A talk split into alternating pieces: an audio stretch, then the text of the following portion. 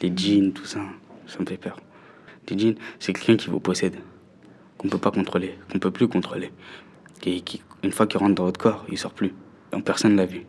Une histoire qui me faisait peur quand j'étais petit. Mon cousin il m'a raconté. C'était la nuit, il n'y avait pas de lumière. Et il m'a attrapé comme ça. Il m'a fait peur. Je dormais plus. Je dormais plus. Surtout quand il n'y avait pas de lumière. Après, je me réveillais le soir. Je partais voir mon cousin, je lui disais c'est vrai ce que tu m'as raconté, c'est vrai.